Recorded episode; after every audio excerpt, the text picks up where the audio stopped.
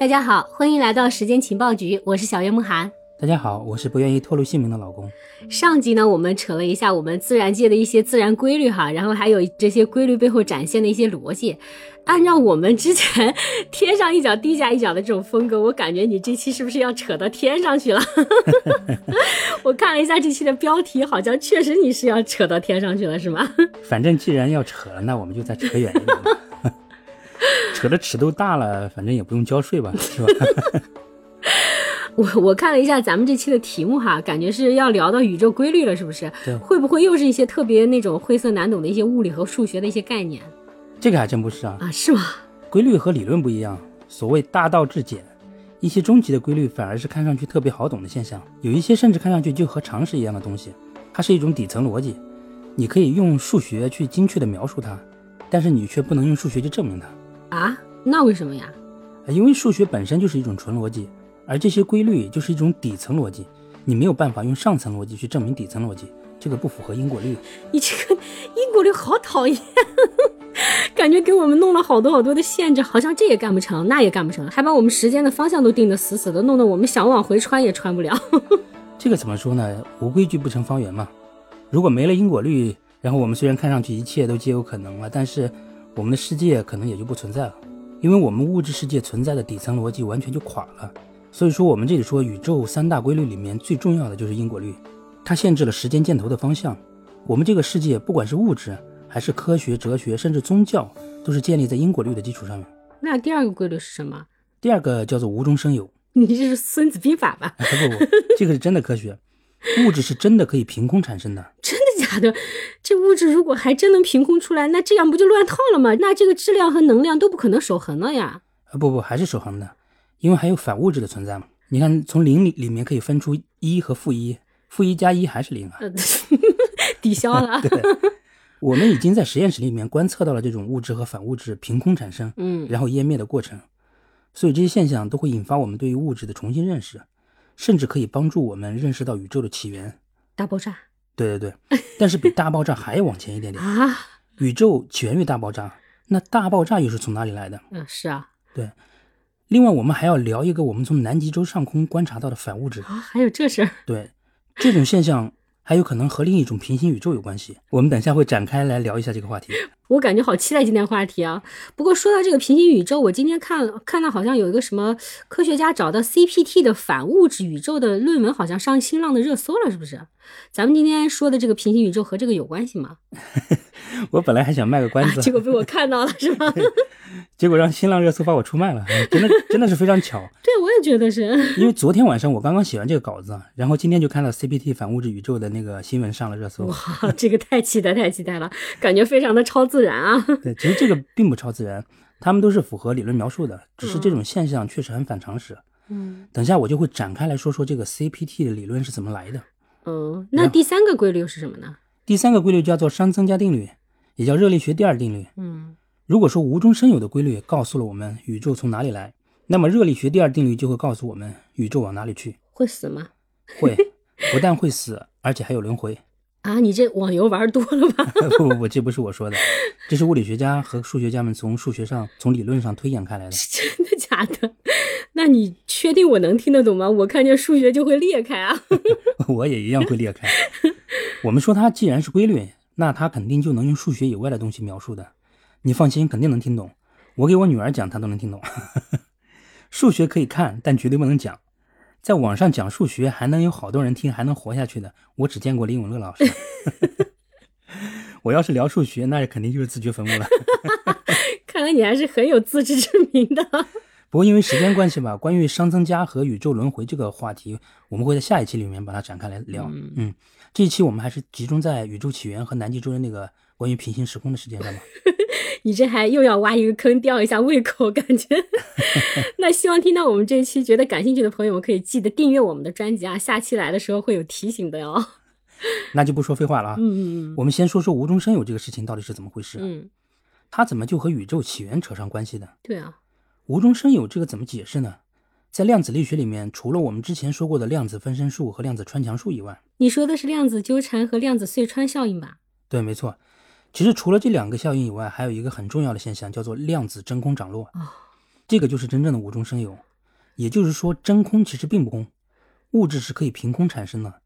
你看，宇宙里面有一片真空，它里面本来什么都没有，但是它会随机的产生几个微观粒子和反粒子出来，然后正反粒子又很快的在一起湮灭，又什么都没有了。真的假的？物质还能凭空出来？这感觉和道教里面说的“道生一，一生二，二生三，三生万物 ”这个理论，感觉很像。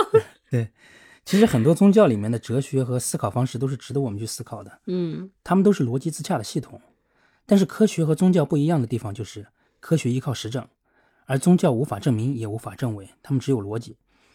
量子涨落这个现象是被实验和观测证明过的，嗯真空它就是一种这样波动的状态。这种微观尺度上的涨落看上去好像微不足道，但是它很有可能是促成我们宇宙诞生的第一推力。为什么这么说呢？我们先从逻辑上来看看宇宙的起源问题。我们说到起源，它一定是一个基于因果律和时间的概念。一个事件从诞生、发展到毁灭，这是有明确的时间箭头的，也就是说有明确的因果关系的。那么我们从因果律的基础上，从时间箭头的反向来回溯这个事件，就是追溯它的起源。那么从逻辑上来看，无论你追溯到的起源是什么，不管是高等文明、黑洞，还是耶和华、神啊、大圣灵啊，它都不会是真正的起源。这是为什么呀？因为你会陷入到逻辑悖论里面去。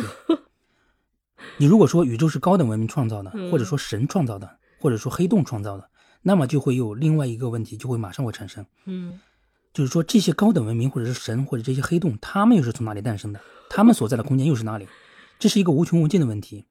只要你追溯到起源不是零或者是全无，什么都没有的这种状态，就逃不出这个逻辑悖论。啊，那就是说，按照因果律的话，宇宙必须诞生于零或者是虚无，就是什么都没有。对，只有在这种情况下，才不会产生逻辑悖论，才不会有人再问你这个零和没有是从哪里从诞生哪里来的因为它本来就没有，就不会再有哪里来的问题。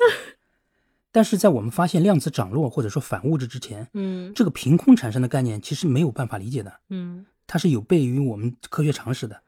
但是在后来我们真实世界观测到了量子涨落和反物质的存在的时候，它就证明了物质是可以凭空产生的，那宇宙自然也可以是凭空产生的。那其实我们观测到的量子涨落，不管是在时间上还是空间上，都是非常分散的，也是很偶然的，对不对？对，而且还都是很小尺度的微观粒子。那怎么会形成我们这么大的宏观宇宙的？这个问题就稍微复杂一点了。按照现在的理论，大爆炸是宇宙空间的起源，也是时间的起源。对，也就是说，在大爆炸发生之前，空间和时间都不存在，嗯它是没有时间的概念的，自然也就不会有因果律，嗯不会有时间长短或者说先后顺序或者说因果关系这样的东西，因为它是零维的，它是一个起点。嗯你可以认为时间是零，也可以认为这个时间是无穷大。在无穷大的时间尺度上，一件或者千百件像大爆炸这样的事情发生了，它就是同时发生了。你可以认为在零时刻发生了，你也可以认为是比千百亿年更加长的所有时间之内发生的所有量子涨落都聚集在一起了。因为时间和空间都是零维的嘛，时间和空间都是一个起点，你可以认为时空不存在，世界没有先后顺序。呃，也就是说，这些无穷多次的量子涨落同时发生了。那我好像明白了一点。我们说的它一次大爆炸，但其实也可能不是一次，而是无穷多次的量子涨落一起集中爆发了，所以才能涌现出那么大尺度的能量和物质，对吧？对，可以这样理解的，因为时间是零，也是无穷大嘛。嗯那么所有可能的事件都一定会发生，并且会一起发生。然后呢，从大爆炸发生到发生后的一个普朗克时间之内，普朗克时间是啥呀？普朗克时间是我们这个世界的最小时间尺度，嗯，也就是说十的负四十三次方秒这么短的时哦，间。好短的时间。对，在这个时间之内，仍然是数学和物理学不可理解的范畴。嗯这段时间里是科学的盲区，啊，我们不知道发生了什么。这为啥呀？因为普朗克时间，刚刚我们说了，是我们能观察到的最小时间尺度，比这个更短的时间尺度，物理学是没有办法解释的，所以可能性就只有两个，要么就是这么短的时间尺度它本身根本就不存在，嗯要么就是说在这个时间尺度下科学不存在。这两种可能性，无论是哪一种，科学都没有办法解释。所以说这有可能就是科学的极限了，是吗？对，看上去非常绝望，但是没有办法，我们的很多尺度都被无形的力量限制住了。然后过了一个普朗克时间之后，时空突破了零维，这个时候是一个非常高能的状态，因为有无穷多的物质和反物质同时产生和湮灭。这个时候，整个宇宙的温度是一个普朗克温度。这肯定是个天文数字，对不对？对对对，普朗克是天文数字专业户，它有一点四一七乘以十的三十二次方开尔文那么高的温度，啊也就是一点四一七亿亿亿亿，有四个亿摄氏度这么高的高温。这个时候呢，时间开始二维化，变成了一条线，有了明确的方向，有了先后顺序，有了因果关系。嗯，空间有十个维度，然后随着空间的急剧膨胀，我们这个宇宙的温度非常快的下降，空间也折叠到了三维。啊，这个我听过，这个是不是 M 理论？啊，对对对，如果你听到了十维的空间或者说十一维的时空，那么应该就是 M 理论里头描述的东西了那就奇怪了。啊？怎么了？那和我们这个世界的物质对应的反物质去哪儿了？为什么我们宇宙存在了一百三十八亿年，那这些反物质也没有再出现，把我们给湮灭了？这个目前还是一个谜题。但是我们最近在南极洲发现了一个自然出现的反物质，给了我们一个新的可能性。啊，是平行宇宙吗？呃，可以这么理解。但是这种平行宇宙和我们之前聊的平行宇宙都不一样，这是一种时间轴上反向的反物质宇宙。时间轴上的。对，之前我们聊的所有平行宇宙都是在空间维度和尺度上的，嗯，这次这个更加离谱，这个是时间轴上的。我们在时间轴上可以逆行啊。呃，确切的说，不是我们，而是我们的反物质镜像，是我们的双胞胎宇宙。要解释这个反物质的镜像宇宙，我们需要先来仔细说说发生在南极洲的这个诡异事件。NASA 在2006年的时候，在南极的上空发射了一个氦气球，它悬挂了一个中微子探测器，叫做 Anita。这个探测器在2006年和2014年曾经三次探测到了一个非常诡异的信号，这是一个在现实世界里从来没有出现过的粒子。啊，它非常像宇宙里头的高能粒子掠过地球的时候产生的射电波，但非常奇怪的是，从信号的方向上来看，这个信号偏偏就是来自于地球，而不是外太空。著名的物理学家尼尔·图洛克，他第一时间就拿到了这些数据，他当时就非常的震惊。他分析了数据以后说，这些数据很可能就说明反物质平行宇宙是存在的。这个尼尔·图洛克是个什么人呢？他曾经和史蒂芬·霍金一起发表过关于宇宙起源的霍金图洛克损失理论。嗯，是研究超弦理论的一个非常牛的一个物理学家。当时我看了这些报道的时候，感觉好奇心就爆炸了。我也好奇心爆炸了。当时我看了好多关于反物质的介绍，这个反物质平行宇宙到底是一个什么样的世界呢？这个要先从反物质是一种什么东西来说起。我们科学界最早提出反物质的概念是在一九二八年的时候这么，早啊？对，著名的物理学家狄拉克他创建了一个描述电子的线性方程。这个狄拉克呢，也是一个非常牛的人，他意识到爱因斯坦的智能方程可能并不完全正确。是 E 等于 mc 平方吗？对他认为应该是 E 等于正负 mc 平方。哦，他的解释是带负能量的物质跟普通的物质长相是一样的，但是电荷是相反的。比如说，我们都知道核外电子是带负电的，对吧？对啊，如果一个电子带了正电，就会变成反电子。那么正电子是不是就可以围绕带负电的反质子旋转，形成一个反原子，然后形成反分子，最后形成反星系甚至反宇宙呢？好难懂啊，这个。但是狄拉克的理论仅仅是存在于数学当中的，当时没有实验能够证明这些东西，人们也并没有把这个理论太当回事，认为这仅仅就是个大脑洞的猜想而已。嗯，可是仅仅就在四年以后，在一九三二年八月二号，在美国的加州理工学院，当时年轻的物理学家卡尔安德森向全世界公布了一项重大发现，他是发现反物质啦？对他发现了反电子。安德森当时一直在用最先进的照相技术在给电磁场中的云雾室拍照。有一天，他发现了一件不得了的事情：有一个电子在电磁场中走错路了，他走反了。啊，这么离奇？对 对，它的轨迹和其他的电子是相反的。后来，安德森开始继续深入实验，然后他得到的结论就是，他发现了一种前所未有的粒子，它和电子有相同的质量，但是电荷与电子是相反的。哦，原来这就是一个反电子。狄拉克的预言被证明了，反物质真的是存在的。哇，真的存在。对，科学家们还发现，电子和反电子相撞的时候，它们就会湮灭，然后释放出大量的能量。然后时间来到了一九四五年，当时刚刚结束了原子弹实验的理查德·费曼也回到了纯理论物理学的研究上，他决定用自己的理解来阐述一下反电子的含义。他说，其实所谓的反电子是逆时间而行的电子。那就是说，电子在时间轴上方方向走反了呗？对，没错。也就是说，在反电子的身上，时间的流逝是反向的。啊，那就是倒回去了。对，所以它在电磁场中反向的运动是一种自身时间倒流导致的反向运动。这个感觉有点扯，它是这个是强行解释吗？对，看上去非常扯，是吧？可是这还真不是他拍脑门拍出来的，这是他按照狄拉克的那个电子方程来求出的解，啊，计算出来的。反物质就是狄拉克用他的方程预言出来的，然后按照他的方程求出的解，确实就是这个样子。这里就产生了狄拉克方程的第二个数学预言，也就是说，反物质实际上是物质在时间轴上逆行的表现。哇塞，那第一个预言已经验证了，这第二个预言有点太悬了，我感觉都不太相信。刚开始的时候，很多科学家都持怀疑的态度，但是后来随着费曼的名气越来越大，然后量子力学里面微观世界的诡异实验一桩接着一桩，很多人后来也开始逐渐接受费曼的这种解释了。啊，这个好像我们聊的那个双缝干涉实验里面说的那个约翰惠勒的延迟选择实验啊，就像时间倒流一样。对对对对对，非常像啊。他就是说，在微观世界里面，反物质和正物质实际上是同一种物质，它们在时间轴上是按相反的方向在走。嗯，当它们真的相遇的时候，他们就就对湮灭了。就湮灭，产生巨大的能量。这也是因为相撞的粒子，它们改变了时间的方向，也就是说，过去的粒子和未来的粒子相撞以后湮灭了，自身的时间维度坍塌掉了。这个过程会放出巨大的能量。哇这个感觉好像科幻片里的故事设定啊，穿越以后，然后遇到不同的时空的自己就会互相湮灭，然后时空坍塌，是不是？然后要全都全都爆发出很大的能量，然后都没有了。对，没准这些那个导演的故事设定都是从这里来的。那刚刚我们说的在南极洲上空发现的那个信号，其实就是自然界真的存在的反物质吧？对，为什么这么说呢？我们先来看看这个中位子探测器阿妮塔安装的位置，嗯它在南极点上空三十五公里高的地方，嗯用氦气球悬挂。为什么要选择这么一个地方呢？因为这里是地球磁场的南磁极，而地球自身磁场的磁感线在这个地方非常的密集，所以在这里几乎是没有什么高能宇宙射线和其他宇宙粒子的干扰的，它都被屏蔽了。嗯背景噪声非常低，特别适合研究高能粒子。后来在2006年、2014年和2016年，阿妮塔三次发现了一种叫涛中微子的物质从地面飞向了太空，，这个有什么奇怪的吗？这个是非常诡异的。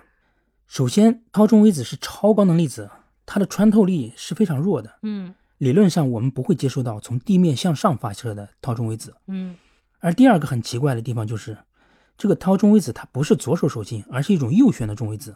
我们人类从来没有发现过右旋的中微子。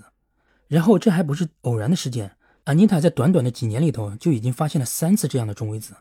后来，安妮塔的工作组通过 NASA 的网站发表了他们的论文，全世界的科学家都看到了这个实验结果。当图洛克看到这个实验数据以后，他认为这是一个绝对不能忽视的现象。如果说真的存在一个这样的反时间或者说反物质的平行宇宙，那么他们可能正在跟我们发出信号。图洛克创建了一个 CPT 对称宇宙的数学模型，也就是说，距今一百三十八亿年前，大爆炸诞生了宇宙。但是一个普朗克时间以后，时间二维化，空间发生折叠，并不是只产生了一个宇宙，而是两个宇宙。CPT 是什么意思呢？就是说，C 就是指电荷 charge 嘛，P 指宇称 parity，T 就是指时间 time，完全相反的两个宇宙。图洛克认为，安妮塔观测到了这个涛中微子，并不是我们这个宇宙的物质。我们观测到的右旋中微子从地面升起，实际上是因为它的时间箭头是反向的。所以是在另外一个宇宙。对，在他们那个宇宙，实际上中微子是从太空射向了地面。哦，这个听上去脑洞好大呀！就今天早上我也才刚刚通过那个新浪热搜看到科学家们的那个四天前在叫什么《物理学年鉴》嘛发表的那个，对对发表了新论文。对，我还没来得及看原文，嗯，但是我估计应该是又有什么不得了的发现了。对呀、不然不会引起这么大的轰动啊。对对对，不知道以后还会不会有更多的实验观测能够证明这个狄拉克方程的第二个预言，也就是说 CPT 的这个对称宇宙。嗯，如果这个理论真的被证实了，那么这个平行宇宙可能会是我们发现的第一个平行宇宙。然后我们回过头来看一下这个 CPT 的反物质宇宙的预言，它就能完美的解释你问的那个反物质去了哪里的这个问题，它也形成了一个宇宙。嗯，最后呢，我们又到了我们的脑洞时间。你有没有想过，如果真的存在时间轴上反向的反物质世界，那么我们在往前走，他们在往后走，有一天我们相遇了，然后湮灭了，宇宙消失了，时空都坍塌了，时间和空间都不存在了，但是产生了巨大的能量，砰的一声产生了一个大爆炸。这个就就感觉我们的宇宙会不会是一个俄罗斯套娃无限循环，是吧一直套一直套。感觉可以拍个短剧了。对呀好了，由于时间关系，我们这期就先扯到这里了。下期我们还有更精彩的宇宙轮回理论要聊。啊，还真的是个套娃。其实也不是，比起套娃，实际上更像是一种随机的轮回。那希望感兴趣的朋友可以赶紧订阅我们的专辑哈，免得迷路找不到了。那咱们今天的节目就到这里，下期节目再见。再见。